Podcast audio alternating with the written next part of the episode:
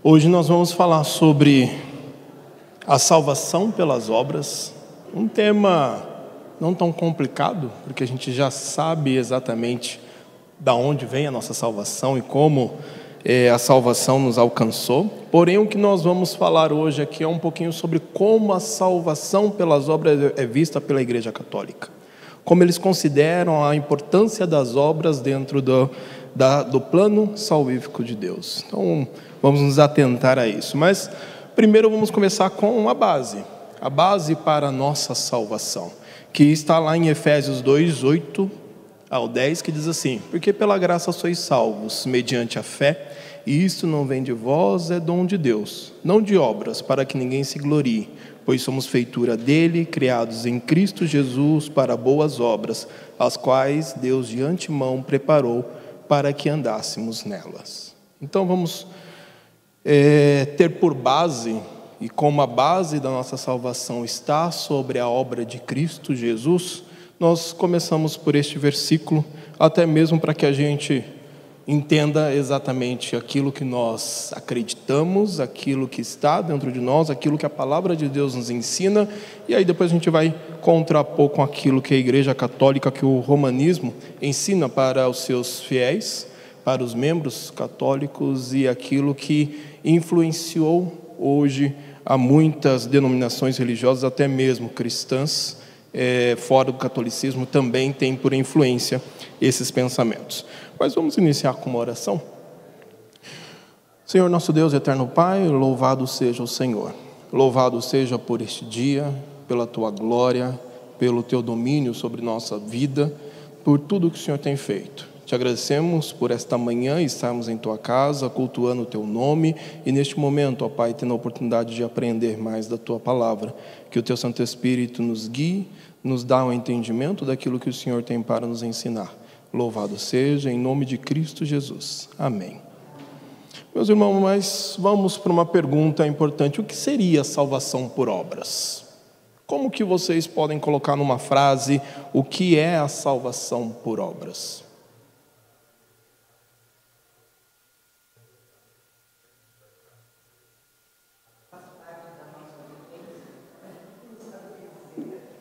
Que, que seria ser salvo por obras?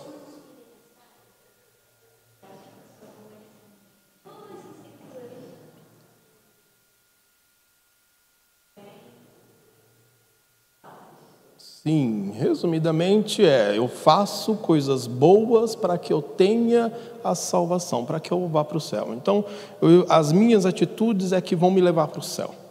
Então, basicamente é isso para a Igreja Católica tem algumas atitudes e que é importante para a Igreja Católica: os sacramentos, as boas obras, obras de caridades e também as missas aos mortos levam é, à salvação. É, não só, e o que eu quero trazer aqui, eu não vou adentrar a profundidade dos sacramentos, porque isso é uma aula que ainda vai acontecer. Não vou adentrar sobre a oração dos mortos, porque isso também é uma outra aula que vai acontecer. Mas o que eu quero trazer é como a Igreja Católica vê a importância de cada um desses pontos para que a pessoa seja salva. Então, eles não confiam somente na obra de Cristo, eles entendem que os sacramentos nos dá condições de ser salvos, que as boas obras são de inteira importância para que sejamos salvos e que a missa aos mortos, aquelas pessoas que já morreram, que cometeram pecado, não tiveram oportunidade de se arrepender, as nossas orações podem salvá-los. Então, tudo isso, quando a gente olha do, no aspecto de Efésios que nós lemos, são condições fora de Cristo que nos levam à salvação. Então, são obras. O fato de eu participar dos sacramentos com a intenção de que eu preciso fazer isso para ser salvo é uma obra. As boas obras, o fato de eu ser bom, de eu ajudar as pessoas para que eu seja salvo, é obras. E o fato de eu orar, de eu fazer uma missa por pessoas que já morreram para que eles sejam salvos, é outra obra. Então, é isso que nós vamos nos atentar hoje na aula, para que a gente entenda como a Igreja Católica vê cada um desses pontos. Mas para que não tenha nenhum risco de alguém dizer, não, sacramentos não é necessário para obras, para salvação. Sacramento é uma coisa, salvação é outra. Eu trouxe aqui um, um ponto importante: ser excomungado. Ser excomungado é você é, é, é, declarar que aquela pessoa não faz parte do corpo de Cristo, não faz parte da igreja. E aí, no numa das cartas de Paulo VI, ele diz assim: O Sagrado Concílio volta-se primeiramente para os fiéis católicos, fundado na Escritura e tradição, ensinando que esta igreja, esta igreja católica romana, peregrina sobre a terra é necessária para a salvação. Então, o primeiro ponto que eu quero trazer para que a gente possa entender os próximos slides é que se eu preciso fazer parte da igreja católica para ser salvo, eu preciso obedecer exatamente o que ela fala. Porque se eu não obedecer, como nós vamos ver, eu posso ser excomungado. Sendo excomungado, eu perco a salvação. E aqui a Igreja Católica não está se referindo à igreja, o corpo de Cristo. Não está se referindo à igreja, está se referindo a esta igreja, aquela em que o Papa faz parte. Então, esta igreja a Igreja Católica Romana. E um pouquinho do contexto do que nós vamos começar a falar agora é sobre os sacramentos. O contexto da onde começou a surgir todos esses, esses textos que nós vamos ler foi lá no Concílio de Trento, onde eles vão defender os sete sacramentos dele por fazer um contraponto com, os, com aquilo que estava sendo eh, levantado pelos reformadores. E eles vão nos dizer assim: para concluir a salutar doutrina da justificação, que na sessão anterior foi declarada com o consenso comum dos padres, achou-se conveniente tratar dos santíssimos sacramentos da Igreja, pelos quais toda a verdadeira justiça ou começa, ou começada aumenta, ou perdida é reparada. Por isso, o Sacrosanto Concílio Ecumênico e Geral de Trento, para eliminar os erros e estipar as heresias a respeito destes santíssimos sacramentos que, embora já tivessem sido condenados outrora pelos nossos padres, voltaram novamente à tona em nossos dias, ou também surgidos de a pouco, que muito mal fazem a pureza da Igreja Católica e a salvação das almas, baseando-se na doutrina das Sagradas Escrituras, nas tradições apostólicas, no consenso dos outros concílios e dos padres, julgou dever instituir e declarar os presentes canones. Então aqui a Igreja Católica está dizendo: olha, isso já estava definido. Mas voltou à tona essa discussão sobre os sacramentos e é obrigação do Conselho de Trento agora declarar que a não observância dos sacramentos, os sete sacramentos, prejudica a Igreja Católica e a alma das pessoas que precisam ir para o céu. Então, basicamente, é isso, fazendo um contraponto com tudo aquilo que é, a reforma estava trazendo. E aí, começa aí todo a ponta em que a Igreja Católica diz assim: se não fizer isso, está excomungado. Se alguém disser que os sacramentos da nova lei não foram todos instituídos por Jesus Cristo, nosso Senhor, ou que não, ou que são mais ou menos que sete, a saber, batismo, confissão, eucaristia, penitência, extrema-unção, ordem, matrimônio, ou que algum destes sete não é verdadeira e propriamente sacramento, seja excomungado, sai da igreja, perde a salvação. Se alguém disser que os sacramentos da nova lei não são necessários para a salvação, mas supérfluos, e que sem eles ou sem o desejo deles, só pela fé, os homens alcançam de Deus a graça de justificação, ainda que nem todos os sacramentos sejam necessários para cada um, seja excomungado. Então, se eu disser que os sacramentos não é necessário para que eu seja salvo, eu sou excomungado, perco a salvação. E quais são esses? Batismo, é, confirmação, que é a crisma, Eucaristia, que é a Santa Ceia, penitência, extremunção, ordem e matrimônio. Esses são os sete sacramentos que a Igreja Católica defende até os dias de hoje. É, novamente, não vou. É, o objetivo não é explicar exatamente cada um deles, nem se aprofundar, mas eu só vou mostrar o que a Igreja Católica diz. Se não fizer isso, você é excomungado. Batismo. Se alguém disser que o batismo é facultativo, isto é, não necessário para a salvação, seja excomungado. Confirmação ou crisma.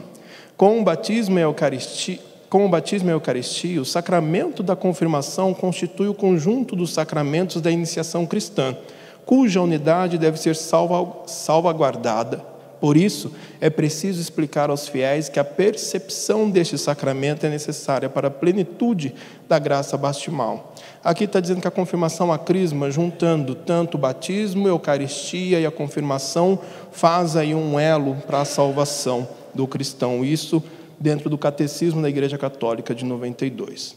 Eucaristia. Se alguém disser que, a, que, o principal fruto da Santíssima Eucaristia é a remissão dos pecados, ou que dela não procedem outros efeitos, seja excomungado. O Concílio de Trento aqui está dizendo: se vocês disserem que a Eucaristia não perdoa pecados, não limpa pecados, seja excomungado. Enquanto sacrifício, a Eucaristia é oferecida também em reparação dos pecados dos vivos e dos defuntos, e para obter de Deus benefícios espirituais ou temporais. Catecismo da Igreja Católica de 92, aqui está dizendo que a Eucaristia, tanto para vivos quanto para mortos, ele limpa pecados. Continuando com a Eucaristia, no Conselho de Trento, se alguém negar que todos e cada um dos fiéis de Cristo, de um ou de outro sexo, quando chegarem ao uso da razão, são obrigados todos os anos a comungar, ao menos pela Páscoa, conforme o preceito da Santa Igreja, seja excomungado. Interessante.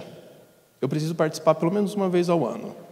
Eu preciso ir à igreja católica, participar da Eucaristia, tomar a hóstia para que eu seja salvo. Se eu não participar, sou excomungado.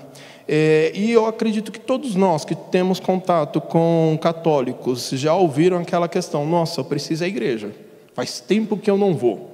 Não é porque ele precisa de Deus, é porque ele precisa ter a salvação dele. Inconscientemente, talvez muitos católicos não entendem que é isso que eles estão buscando na igreja pelo menos uma vez ao ano a salvação, manter a salvação deles. Interessante. Quando eles falam sobre o matrimônio, nós vamos falar um, é, é, é, resumidamente sobre isso. Ele diz que o matrimônio é, não é necessário para a salvação. Porém, se alguém se divorcia e casa novamente, ele não pode tomar a Eucaristia. Logicamente pensando, se eu não posso tomar a Eucaristia porque eu estou, é, eu casei novamente, eu sou excomungado, porque eu preciso tomar pelo menos uma vez ao ano. Eu perco a salvação.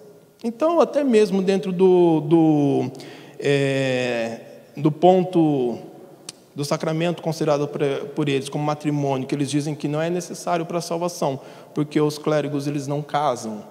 É, e eles dizem que aqueles que casam novamente, é divorciado, casa novamente, não pode tomar da ceia, é, da, da, Eucaristia e esses são excomungados, então, logicamente falando, até dentro do matrimônio, se você não obedecer aquilo que a Igreja Católica ensina, você perde a sua salvação. Penitência. Dentro da penitência, eles vão dizer: aqueles que pelo pecado perderam a graça da justificação, que haviam recebido, poderão novamente ser justificados, se, excitados por Deus, procurarem recuperar a graça perdida por meio do sacramento da penitência, em virtude do merecimento de Cristo. Se alguém disser que a todo pecador penitente que recebeu a graça da justificação é de tal modo perdoada a ofensa e desfeita e abolida a obrigação à pena eterna, que não lhe fica obrigação alguma de pena temporal a pagar, seja neste mundo ou no outro, no purgatório, antes que lhe possam ser abertas portas para o reino dos céus, seja excomungado. Então, se eu disser que é somente pela graça, somente por Cristo, que eu não preciso fazer mais nada, perco a salvação. Eu preciso entender que a penitência, que o fato de eu ter a obrigação de ter uma vida com boas obras, de o arrependimento do meu pecado, eu tenho que sentir a dor dele na minha própria pele, eu posso ser excomungado da igreja e eu perco a salvação. Eles são forçados a entender que eu preciso acompanhar a graça de Deus junto com as minhas ações se eu peco e reconheço que eu pequei, eu preciso sofrer penitências para que eu seja perdoado e consiga ir para o céu. Até mesmo quem já morreu está no purgatório. Fazer penitência pelos próprios pecados é para o homem pecador, segundo o explícito ensinamento de nosso Senhor Jesus, a primeira condição, não apenas para solicitar o perdão, mas ainda para chegar à salvação eterna. Evidente se torna, pois, quão justificada seja a atitude da Igreja Católica, dispensadora dos tesouros da divina redenção, a qual sempre considerou a penitência como condição indispensável para o aperfeiçoamento da vida de seus filhos e para o seu melhor futuro. João 13 diz isso em uma de suas cartas. Então, a penitência é de extrema importância, como sempre foi para a Igreja Católica. Extrema unção. A graça especial do sacramento da extrema da, da unção dos enfermos tem como efeitos a união do doente à paixão de Cristo, a paixão de Cristo para o seu bem e para o de toda a igreja, conforto, a paz e a coragem para suportar cristãomente os sofrimentos da doença ou da velhice, o perdão dos pecados, se o doente não pode obtê-lo pelo sacramento da penitência, o restabelecimento da saúde, de, se tal for conveniente para a salvação espiritual, e a preparação para a passagem para a vida eterna. Isso é o que diz o catolicismo da Igreja, o catecismo da Igreja Católica sobre a extrema unção, a importância de um sacerdote, de um padre ir até um, uma pessoa doente em fase final de vida, em últimos momentos de vida, fazer a extrema unção, para que ele possa ser perdoados. Se alguém disser que a sagrada unção dos enfermos não confere graça, nem perdoa pecados, nem alivia os enfermos, mas que já acabou, porque só antigamente possuía virtude de curar os enfermos, seja excomungado. Isso está no Concílio de Trento. Vou pedir para os irmãos abrirem Tiago 5, 14 e 15.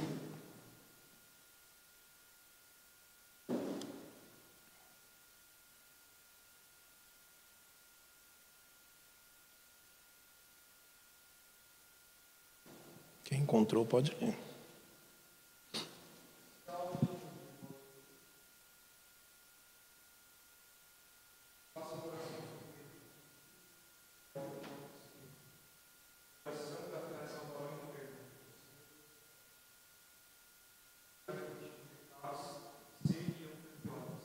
Então, Tiago aqui está falando sobre é, a oração a pessoas enfermas. 4,15 diz o quê? Um capítulo antes.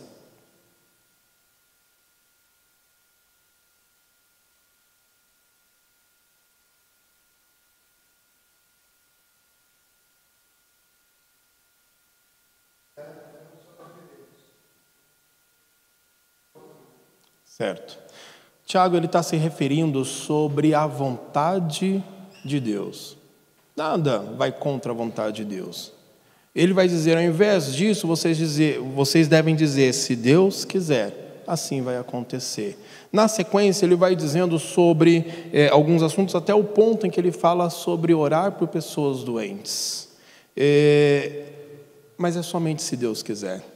Tiago já havia relatado isso no capítulo anterior, que é pela vontade de Deus que as coisas acontecem, não pelas nossas atitudes. A questão da unção com óleo, nós temos lá a passagem do, do bom samaritano, onde ele pesa as feridas é, do judeu que estava ali é, é, caído no caminho com óleo.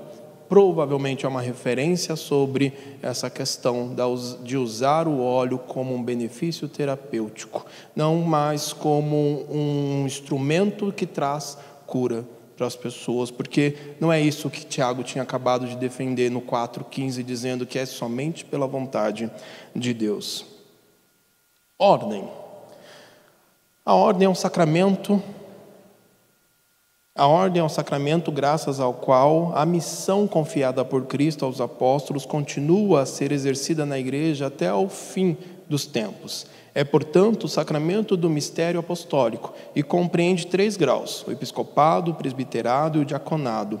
Aqui são as três posições da Igreja Católica: o episcopado, que são os bispos, o presbiterado, que são os padres, e o diaconado, que são os monges. São considerados aí como sacramentos da Igreja Católica.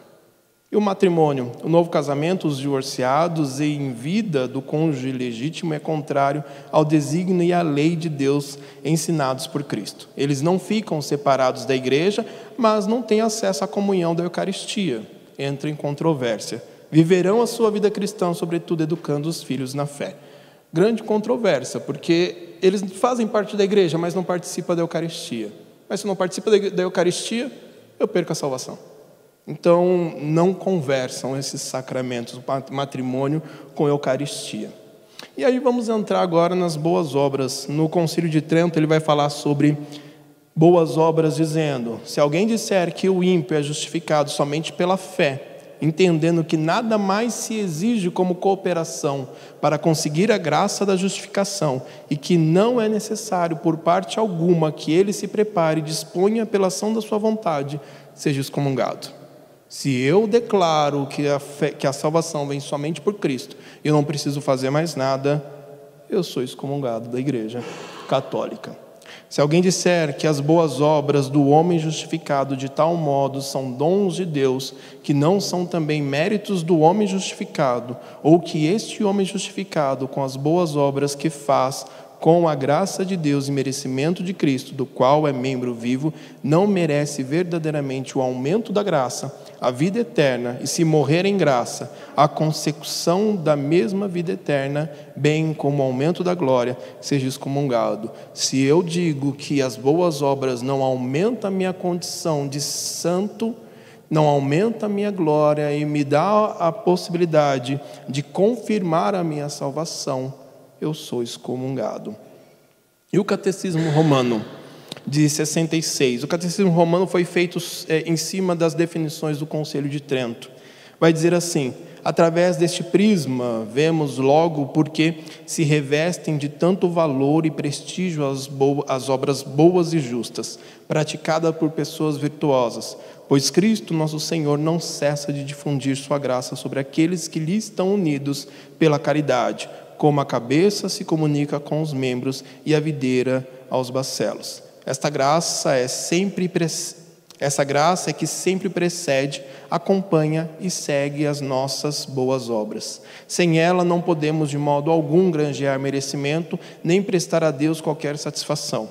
Assim, nada parece faltar aos justos, mediante as obras que praticam, com o auxílio de Deus, podem não só satisfazer a lei divina, na medida de sua condição humana e mortal, mas também merecer a vida eterna, que certamente hão de conseguir se partirem da, da vida presente, adornados com as graças de Deus. Então, eu frisei aqui: satisfazer a lei divina eh, as nossas obras precisam satisfazer a lei divina segundo o catolicismo.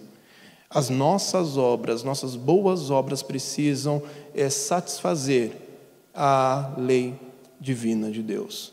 Aquilo que Cristo fez não foi suficiente. Aquilo, a vida de Cristo, a morte de Cristo na cruz não foi suficiente. Nós precisamos contribuir, segundo o pensamento católico, para que mereçamos a vida eterna. Missa aos mortos, que é um outro ponto em que a gente consegue a salvação através dela.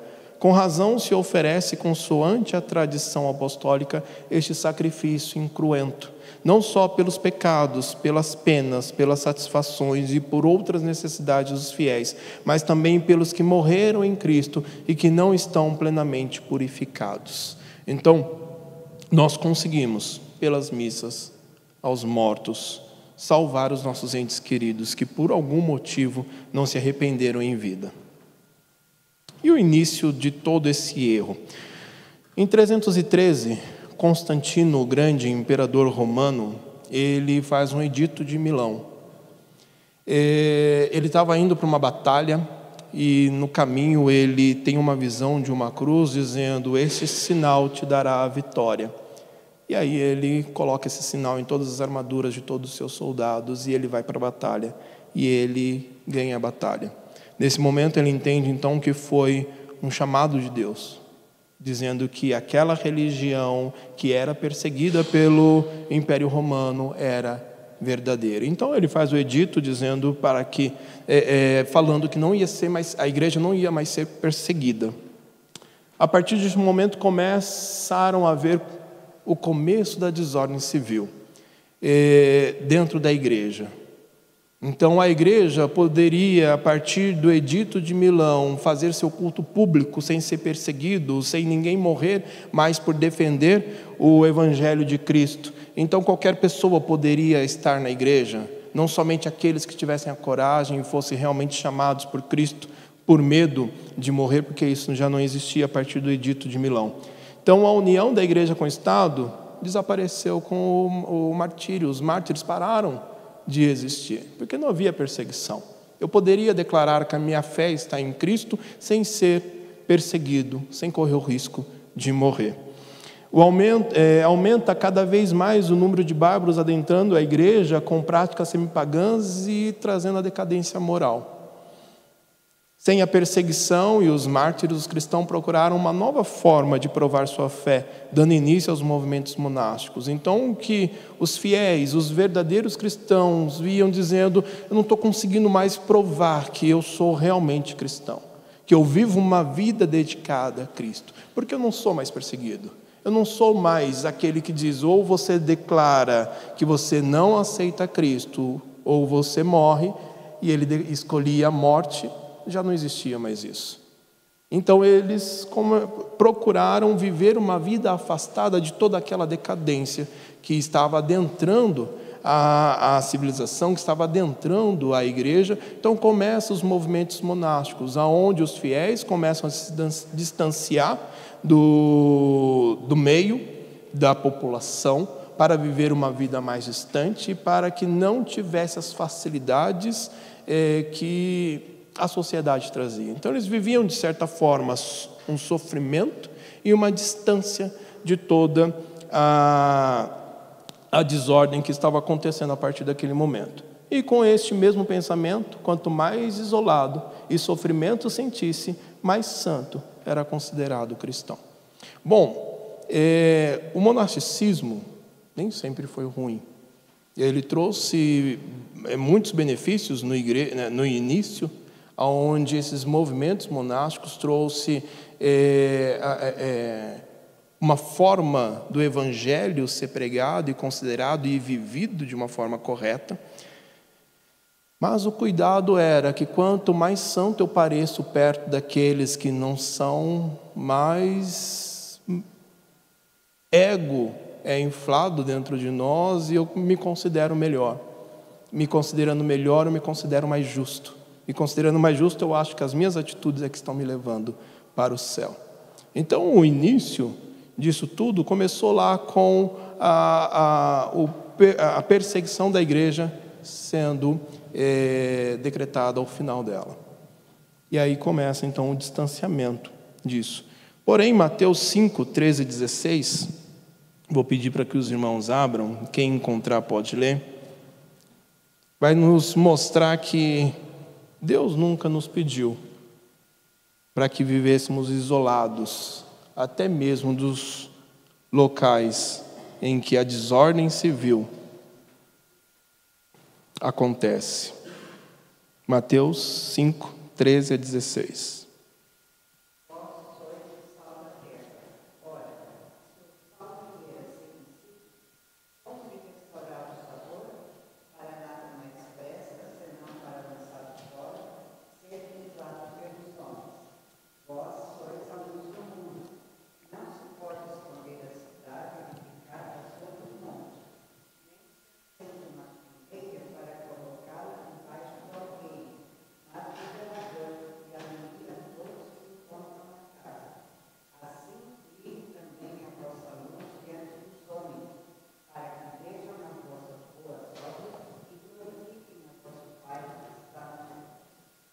Bom, é claro que o início do movimento monástico não era com essa intenção de querer mostrar que eu sou melhor do que vocês, por isso estou me distanciando, mas é para que o povo cristão da época não vivesse no meio dessa desordem, no meio da igreja infiltrada por pessoas que não pregavam a mesma fé, mas estavam ali e, poderiam, tinham toda a liberdade de estar ali nesse momento era mesmo: quero me distanciar, quero me manter santo, quero me manter puro para Deus.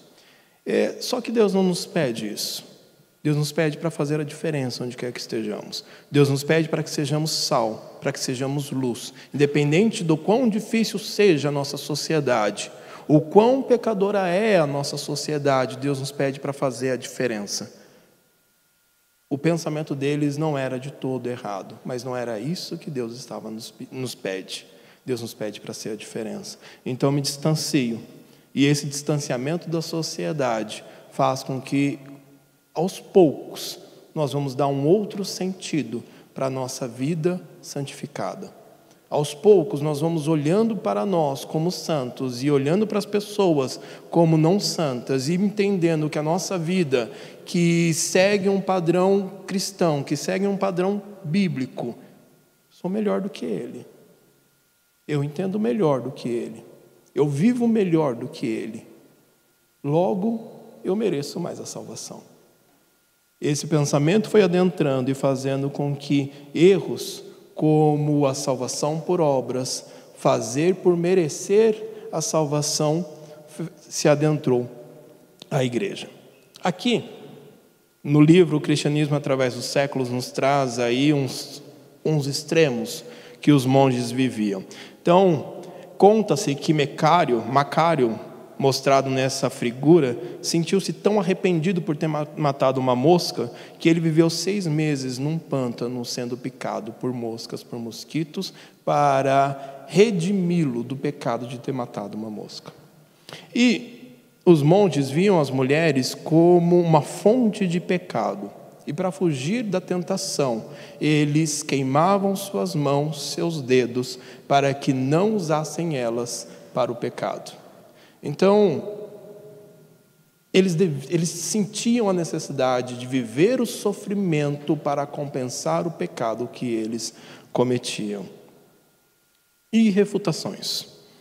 Quando nós olhamos para os sacramentos, a confissão de fé de Westminster nos traz: os sacramentos são santos sinais e selos do pacto da graça, imediatamente instituídos por Deus para representar Cristo e os seus benefícios confirmar o nosso interesse nele, bem como diferenciar visivelmente os que pertencem à igreja do restante do mundo e solenemente envolvê-los no serviço de Deus em Cristo, segundo a sua palavra. Então, confissão de fé está dizendo: olha, os sacramentos é, uma, é um rito visível da separação que Cristo faz da sua igreja. Então, nós passamos pelos sacramentos, aqui eu não vou entrar nos sete, nos dois, nós consideramos dois sacramentos, o batismo e a santa ceia, mas o ponto da lição não é, é, é, é refutar os sete, mas sim falar que o sacramento não serve para a salvação, apenas para mostrar que nós somos um povo separado por Deus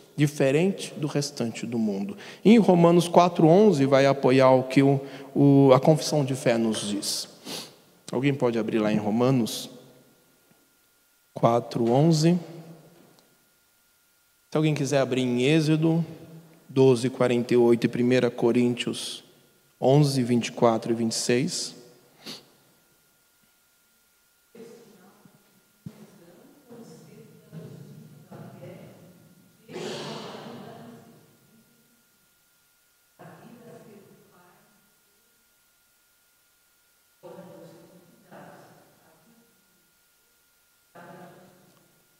Aí Paulo, para a igreja de Roma, vai, ele vai dizer que a circuncisão era apenas um sinal da separação do povo de Deus, não necessário para a salvação. Hoje nós entendemos que o batismo é a, a mesma coisa que a circuncisão para o povo judeu. Em Êxodo 12, 48, continua nos apoiando o que a confissão, continua apoiando o que a confissão de fé nos diz.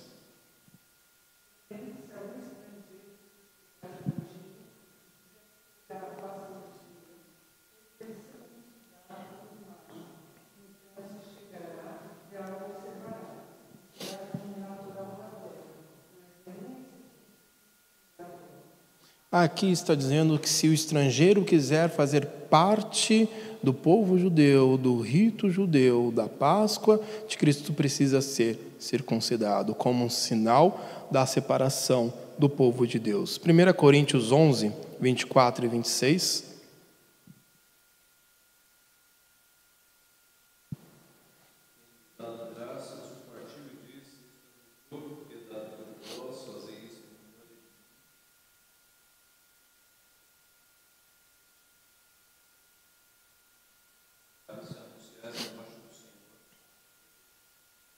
Então aqui está falando sobre a Santa Ceia. Não é necessária para a salvação, mas uma necessidade de dizer: eu faço parte do corpo de Cristo. Eu anuncio que a minha fé está na salvação que Cristo nos traz, na morte, através da morte dele. E toda vez que nós participamos, nós anunciamos a salvação pela morte de Cristo. 1 Coríntios 10, 21.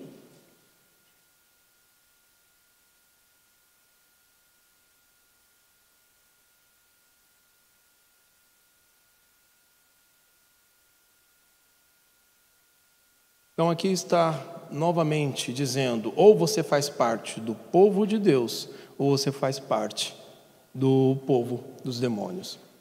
Não há como é, nós usarmos os sacramentos como para salvação, sendo que a palavra de Deus nos diz claro que é para diferenciar o povo de Deus. Em Lucas 23, 39 e 43.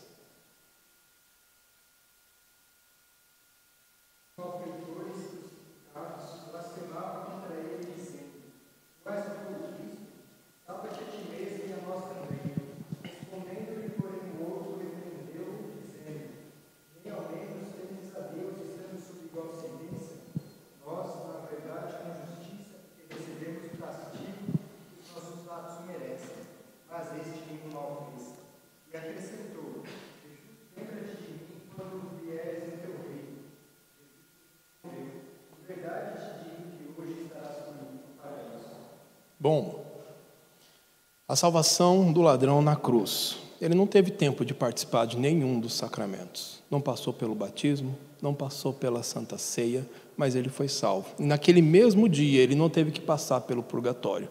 Ele estava com Cristo no céu. Então, para refutar é, todo o entendimento do catolicismo sobre a necessidade dos sacramentos para a salvação, nós temos a história que a palavra de Deus nos traz sobre o ladrão na cruz. Ele não teve tempo para nada, nem para cumprir com uma boa obra, nem para fazer nada de bom. Ele apenas entendeu que Jesus Cristo era o Senhor e Salvador das nossas vidas, e isso foi imputado como justiça para a vida dele, e ele foi salvo. É... E quais são as funções dos sacramentos? Se não é para salvação, é para nos diferenciar. E e o Chad von Dixon ele vai dizer que são quatro as funções dos sacramentos: para representar Cristo e os seus benefícios, para confirmar o nosso interesse em nosso Redentor, diferem visivelmente os, os que pertencem à Igreja e do restante do mundo, e solenemente nos envolve no serviço de Deus em Cristo. Então, os benefícios, as funções dos sacramentos é representar Cristo e os benefícios que Cristo nos traz, confirmar o nosso interesse no Redentor. Se eu me batismo, se eu me batizo, se eu participo da mesa, da ceia do Senhor, é porque eu tenho interesse nele, é porque eu faço parte do corpo de Cristo. E difere, isso me difere dos demais do mundo, e me envolve no corpo de Cristo. Através do batismo, através da ceia do Senhor, eu tenho por obrigação de viver conforme a Igreja de Cristo deve viver, segundo o padrão que a Bíblia nos traz. E aí eu trouxe aqui uma refutação das penitências, para não termos o risco de, de, de, e até mesmo trazer o um entendimento de que não é da forma em que os católicos acreditam, em que vai dizer assim: Desde então Jesus começou a pregar Fazei penitências, pois o reino dos céus está próximo. Eu trouxe a versão é, Ave Maria da Bíblia, é, porque foi a tradução que eles utilizaram. Fazei penitências. Então está na Bíblia o fazei penitências. Martinho Lutero, nas 95 teses, ele vai rebater isso, porque isso era o que muito afligia a alma dele, a dor em que ele tinha que viver uma vida santa para ser salvo. Então, dentro das 95 teses, a primeira vai dizer: ao dizer fazei penitências, o nosso Senhor e Mestre Jesus Cristo diz que toda a vida dos fiéis fosse penitência. Meus irmãos, a palavra penitência para nós hoje traz uma conotação de sofrimento. Eu preciso de sofrer na carne, É essa a conotação que a palavra penitência nos traz. Mas quando nós vamos olhar no dicionário sobre o significado da penitência, é arrependimento. A nossa versão ara diz: fazei, arrependei-vos, não fazei penitência, mas é o mesmo sentido. É o mesmo sentido. Devido ao contexto histórico que a Igreja Católica trouxe para o sentido de penitência, nós olhamos hoje para a penitência, quando alguém fala de penitência, é sofrer, é, é se auto-chicotear, é passar por algum momento de dor para compensar aquele pecado que foi feito. Porém, o original, o arrependei-vos, está ligado à metanoia, que é mudança da mente, mudança de pensamento, que é o arrependimento. Então, quando nós olhamos para o original, nós entendemos que a versão católica da Bíblia que fala sobre penitência não está errado, porque penitência significa arrependimento. A nossa versão traz um sentido mais claro sobre aquilo que Deus, que Jesus Cristo nos, no, quis nos revelar, que é arrependimento, mudar a nossa vida de acordo com a palavra de Deus. E boas obras. Em relação a boas obras, nós vamos encontrar na confissão de fé o seguinte ponto: não podemos, pelas nossas melhores obras, merecer da mão de Deus perdão de pecado ou a vida eterna. Isso ocorre porque é grande a desproporção entre nossas melhores obras e a glória por vir, e por causa da infinita distância entre nós e Deus. Não podemos acrescentar nada a Deus por meio das nossas melhores obras e nem saldar a dívida dos nossos pecados anteriores. Pois quando fazemos tudo o que podemos, só fizemos a nossa obrigação e, não, e somos servos inúteis. Isso porque como são boas, isso porque, como são boas, essas obras procedem do Espírito, e como foram praticadas por nós, elas são impuras e, misturadas com tanta fraqueza e imperfeição que não podem suportar a severidade do juízo de Deus. Então a confissão de fé vai nos trazer: olha, as nossas obras não servem, as nossas boas obras não servem para a nossa salvação, porque ela não aplaca, ela não acaba com a, a ela não compensa a ira de Deus, a justiça de Deus, porque as nossas boas obras é feita através do Espírito Santo. E quando nós fazemos as boas obras guiadas pelo Espírito Santo, a nossa impureza corrompe aquilo que é bom. Então não compensa. Romanos 3:20. O que, que nos diz? Depois vamos ler Lucas 17 e Gálatas 5.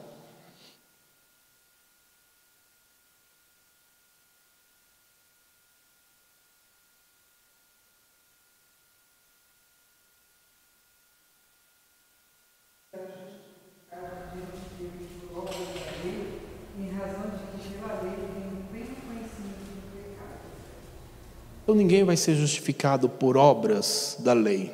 Se a lei me diz que eu preciso ser assim e eu sou assim, não vai me justificar. Não vai me justificar, porque as nossas vidas estão manchadas pelo pecado. Lucas 17, de 7 a 10.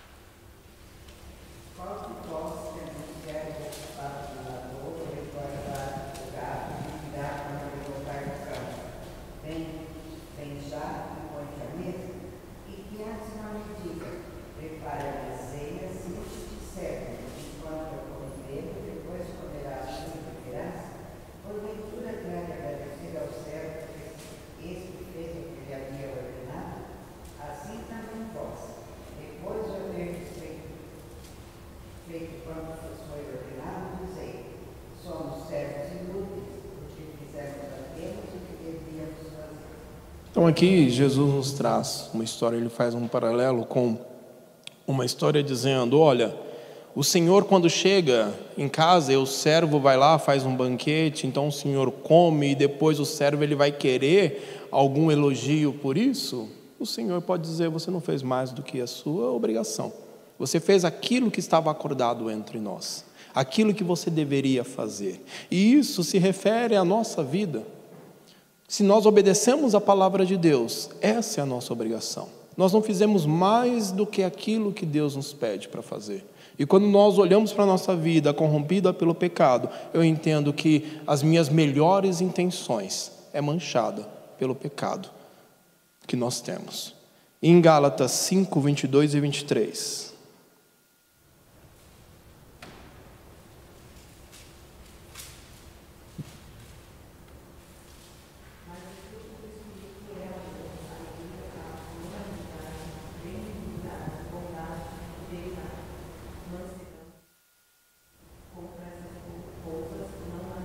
Não há lei. Esse é o fruto do Espírito. Todas essas coisas boas que nós produzimos não parte de nós, parte do Espírito. Esse é o fruto que o Espírito Santo, que em nós habita, nos possibilita a fazer. Não é nosso. As nossas melhores obras não partem de nós. Em Isaías 64, 6, vai dizer assim: Mas todos nós somos como o imundo, e todas as nossas justiças como trapo de imundícia. Todos nós murchamos como a folha, e as nossas iniquidades como um vento, e nos, aberra, nos arrebatam. Então aqui Isaías está nos trazendo: olha, as nossas boas obras, nossas obras, as nossas justiças são como trapos de imundícia. Trapos de imundícia, os irmãos sabem que era o absorvente das mulheres no, na, no, no tempo antigo. E isso era totalmente errado ter contato neste momento com as mulheres ou até chegar próximo é, destes trapos. Então Isaías vai nos dizer: olha, as nossas melhores obras é como trapos de imundícia para Deus. Não compensa, não satisfaz Deus as nossas obras. Então não é aquilo que nós fazemos que vai nos trazer condições de ser salvo, porque o que nós fazemos não nos justifica. E missa aos mortos. Confissão de Fé de Westminster vai nos dizer: a oração deve ser feita por coisas lícitas e por todos os tipos de homens que existem atualmente ou existirão no futuro. No entanto, é errado orar pelos mortos ou por aqueles que são conhecidos por terem cometido o pecado para a morte. Segundo Samuel 12, 21 a 23 e Lucas 16, 25 e 26.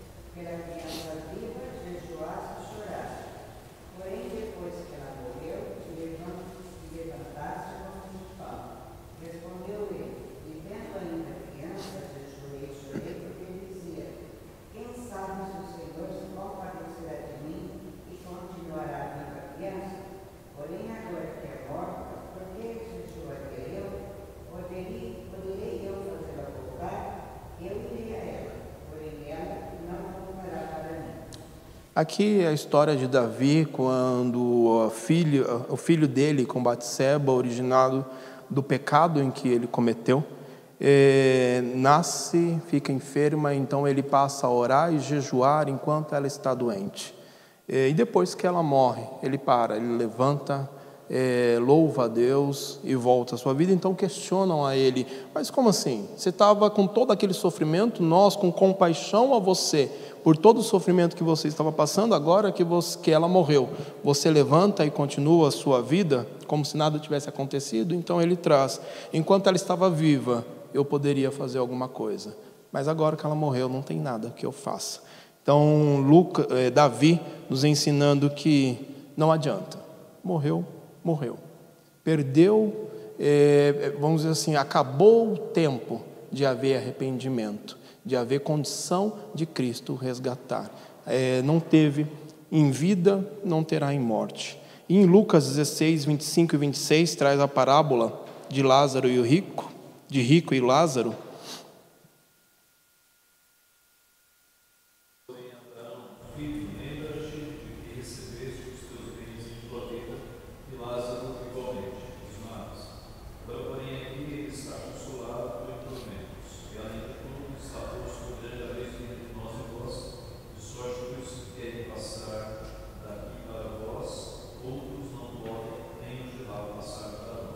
Sim.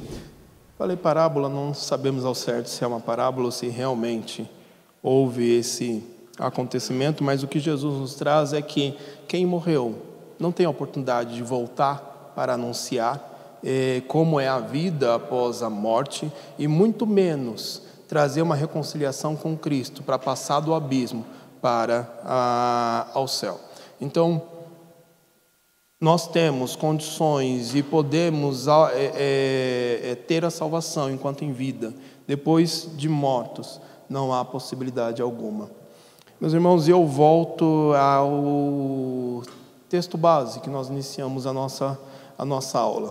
Porque pela graça sois salvos, mediante a fé. E isto não vem de vós, é dom de Deus, não de obras para que ninguém se glorie, pois somos feitura dele, criados em Cristo Jesus para boas obras, os quais Deus de antemão preparou para que andássemos nela. Aqui nós temos muitas verdades que nos traz e refuta aquilo que a Igreja Católica acredita, e a primeira delas é que pela graça sois salvos mediante a fé. Isso não vem de nós. Nem mesmo o ponto de eu buscar a Cristo vem de nós. Esse também é o entendimento da Igreja Católica. Eu, que tenho a atitude de buscar a Cristo, mas o que a palavra de Deus nos diz, o que Paulo ensina para a igreja de Éfeso é que a graça nos alcança. E não somos nós que buscamos a graça de Deus, é Deus que nos alcança com essa graça. É dom de Deus e não é por, por aquilo que eu faço. É inteiramente pela graça de Deus. E é impressionante porque Vira e mexe, eu me pego pensando qual que é o critério de Deus para nos escolher. O que faz com que Deus me escolha e não escolha algum dos meus familiares, se Ele não escolheu eles, mas escolheu a mim? Saí da mesma família, vivi a mesma vida que eles por muito tempo, por que escolheu a mim e não escolheu eles? Quando eu paro para entender que não é por aquilo que eu acreditei desde criança, por aquilo que eu vivi desde criança, mas é pela graça de Deus, é pelo dom de Deus, e o que vivo desde criança é porque Deus me conduziu a viver assim, não porque eu sou bom. Por quê? Deus nos escolhe. Não sabemos, não entendemos, mas o que nós temos que acreditar é que é pela graça é dom de Deus, não é o que nós fazemos. Não é porque nós conhecemos mais, não é porque o nosso entendimento acerca da palavra de Deus é melhor do que o deles, não é porque nossas atitudes condiz mais com a palavra de Deus que nós somos salvos, e muito menos porque eu entendo que não é por obras. Não é. É inteiramente pela graça de Deus. Não é nada daquilo que vem de nós.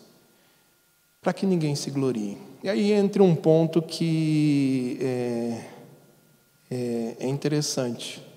Com muita facilidade, a gente se sente melhor. Quantas vezes a gente se acha melhor do que outros irmãos até, porque o nosso entendimento é maior, ou porque eu sou mais maduro na fé. E não são obras, é graça de Deus. Se eu entendo mais, se eu conheço mais, e se através desse conhecimento eu consigo viver uma vida mais santa, não é porque eu sou bom, mas é porque a graça de Deus está comigo. Nós não podemos em nenhum momento tirar a glória de Deus. Se Deus é gracioso conosco, nos dando entendimento, nos dando condições de compreender e viver uma vida mais piedosa para Ele, eu não posso deixar de glorificar a Ele. E eu deixo de glorificar a Ele quando eu olho para o meu irmão, que não tem o mesmo conhecimento que eu, que não tem a mesma vida piedosa que eu, e o discrimino por causa disso. Então, um ponto que nós precisamos ter em mente é que por mais que a Igreja Católica faça tudo isso e tenha todo esse ensinamento, nós também não podemos correr no mesmo erro de achar que nós somos melhores do que nossos irmãos em Cristo, do que as pessoas que não conhecem a Cristo, ou do que essas pessoas que vivem contrária à palavra de Deus ensinando os erros, como a Igreja Católica faz. Nós não somos melhores do que eles, nós somos alcançados pela graça de Deus. E se nós temos a diferença em nossa vida, não é porque nós somos bons, mas é porque Deus nos alcançou com a sua graça. Não é por obras, é pela graça. Pois somos feitura dele, criados em Cristo Jesus para as boas obras, as quais Deus de antemão preparou para que andássemos nela. Entendemos qual deve ser a nossa vida, a piedade que nós devemos ter. E se nós andamos por uma vida piedosa, é porque Deus preparou. É porque Deus disse: Olha, você é meu filho, Cristo Jesus, eu enviei ele na terra para morrer por você e você vai andar por esta vida. É Deus. É sempre Deus. É tudo Deus. Não é nós. Se nós corremos o risco de, por um momento sequer, pensar que nós somos melhores, eu tiro a glória de Deus e coloco em nós.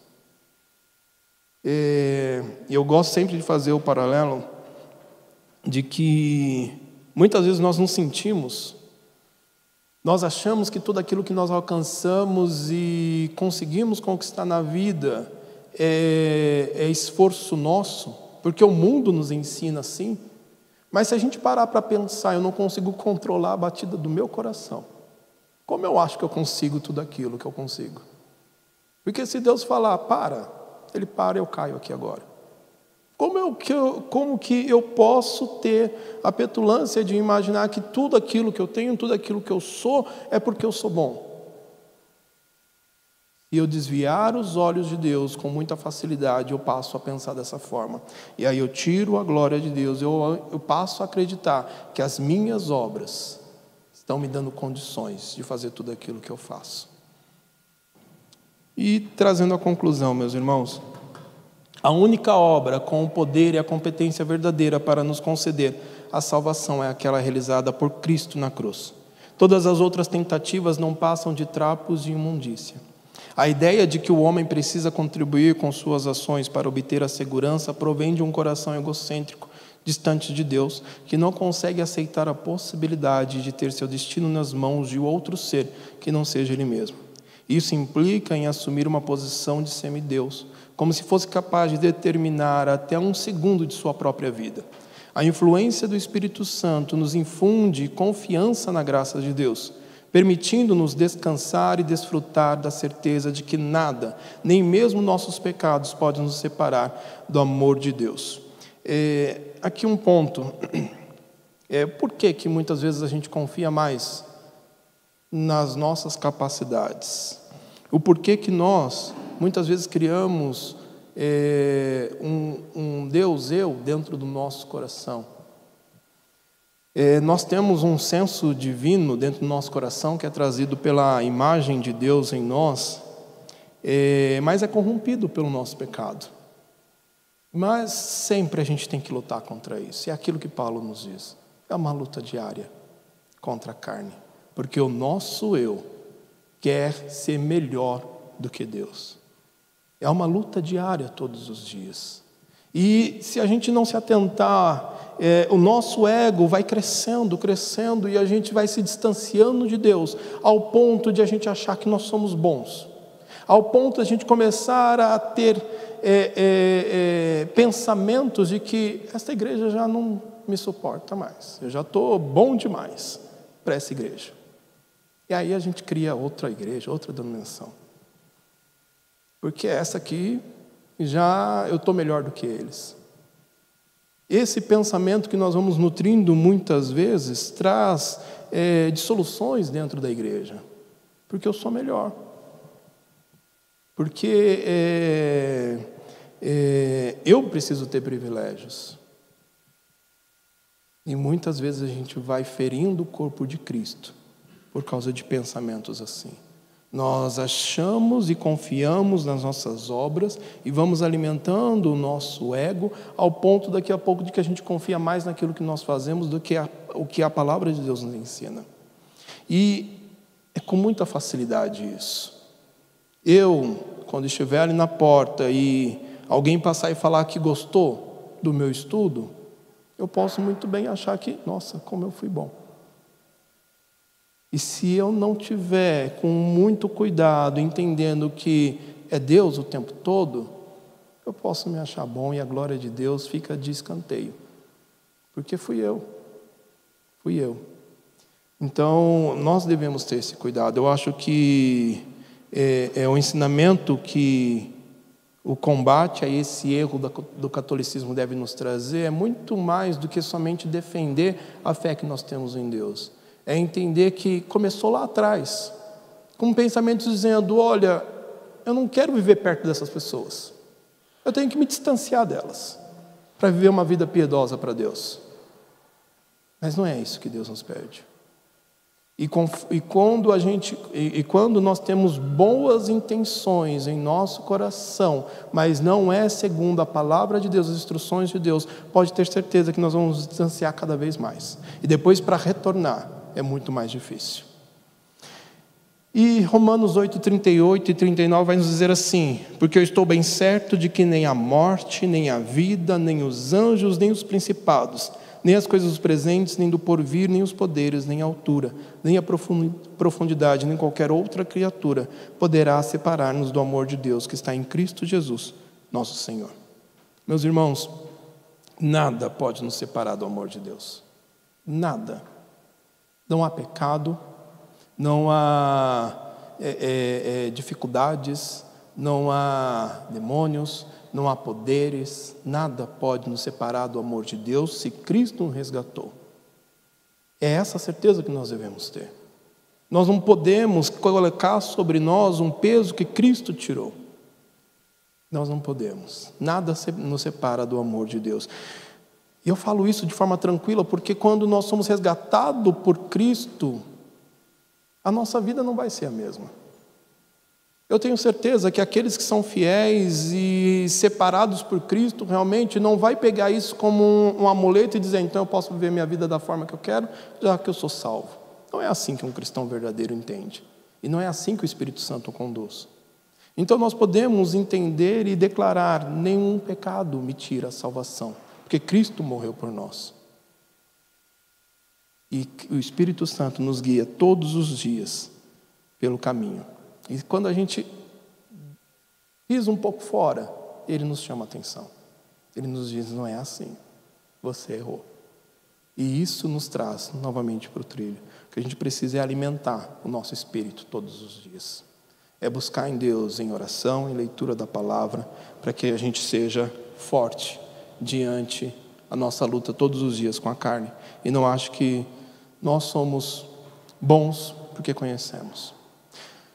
Meus irmãos, é isso.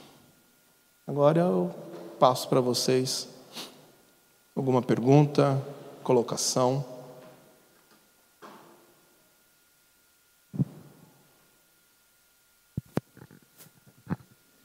É, eu tenho duas perguntas que pensando nessa linha que a gente estava trazendo e tudo mais, é, a gente pode dizer que aqueles que pensam da mesma linha de raciocínio do, do Armínio, é, eles seguem essa mesma esse mesmo pensamento dos católicos de salvação por obras, porque eles pensam que, por exemplo, a gente pode perder a salvação, né? Uhum. Então, eles tiram o mérito de Deus na salvação e colocam o mérito no homem, né? A gente pode dizer que eles também seguem, acabam seguindo essa mesma linha por causa desse pensamento. Sim. Até 1516 era uma denominação única. Então todos os ensinos que a Igreja Católica trazia era para todos. Em 1516 houve essa mudança que foi a reforma e, o, e os estudiosos, os pensamentos, os, os pensadores começaram a trazer uma visão bíblica sobre os ensinamentos. Quando a gente para para pensar em Armínio como aquele que defende que é por obras, é, é um pouco distante daquilo que eles defendem hoje, os armenianos que o Armínio ele defendia muito que era Deus sabe que você vai viver uma vida piedosa, por isso que ele já te salvou lá na eternidade. É, é um pouco diferente, porque Armínio vai, vai, vai defender que a onisciência de Deus me trouxe a salvação. Aqui é o entendimento de que eu preciso manter a minha salvação. Eu preciso todo dia fazer boas obras para que eu mantenha a minha salvação.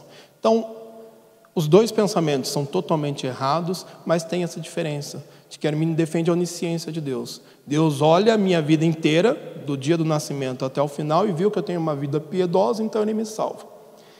Já a Igreja Católica não, defende que eu tenho que viver uma vida piedosa, ter as boas obras, participar dos sacramentos, para que eu tenha a salvação, mantenha a minha salvação.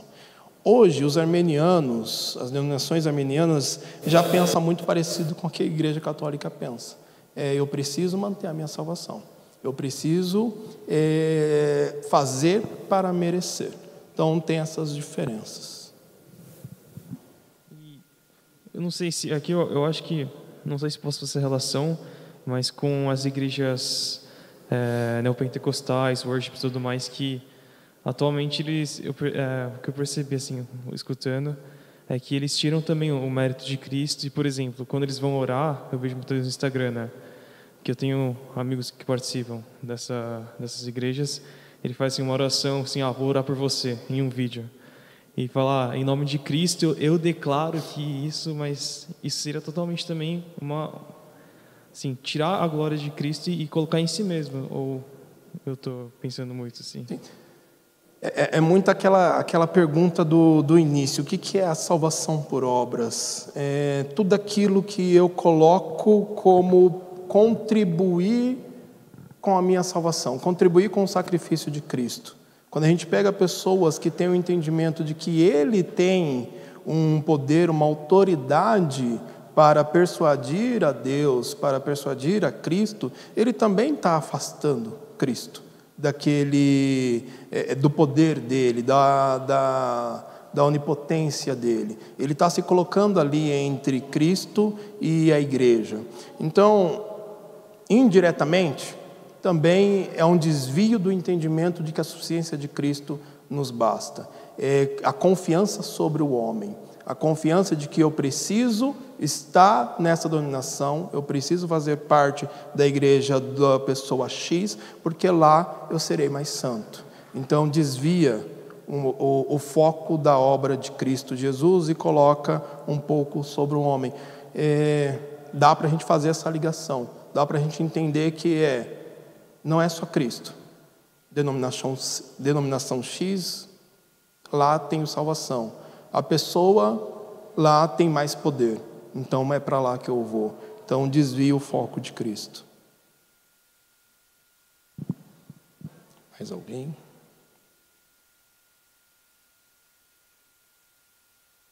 Bom, é isso. Então agradeço os irmãos e espero ter contribuído com o tema, um tema aparentemente simples, porque a gente já sabe qual é a verdade mas é interessante quando a gente para para entender o pensamento deles, entender o quanto se distancia da palavra de Deus. Vamos orar, meus irmãos? Vou pedir para o reverendo Ageu fazer essa oração. Pai Santo, te agradecemos pela tua palavra que é tão clara, é tão límpida, nos mostrando que o Senhor determinou que a nossa salvação viesse pela tua graça, pelo sacrifício de Cristo somente, e nós nos apropriássemos da salvação pela fé, que também procede do Senhor. Nós te amamos porque o Senhor nos amou primeiro. Nós te louvamos por isso, pela confiança que temos de que não for por qualquer mérito ou obra nossa, mas totalmente pelos méritos e pela obra perfeita de Cristo Jesus e a segurança que nós temos agora, Pai, de saber que se foi tudo em Cristo, nós estamos seguros, nós não podemos perder algo que nós não fizemos. Nós te louvamos por esta segurança e te louvamos pela obra redentora, é, perfeita de Cristo em nosso favor. Ajuda-nos, Pai, a como nos foi ensinado nesta manhã, a sermos humildes e a pregarmos estas boas notícias àqueles que ainda estão escravizados no legalismo, fazendo obras como se pudessem obter a salvação. Ajuda-nos a levar a tua palavra que é libertadora neste sentido. É o que nós pedimos e agradecemos em nome de Jesus. Amém.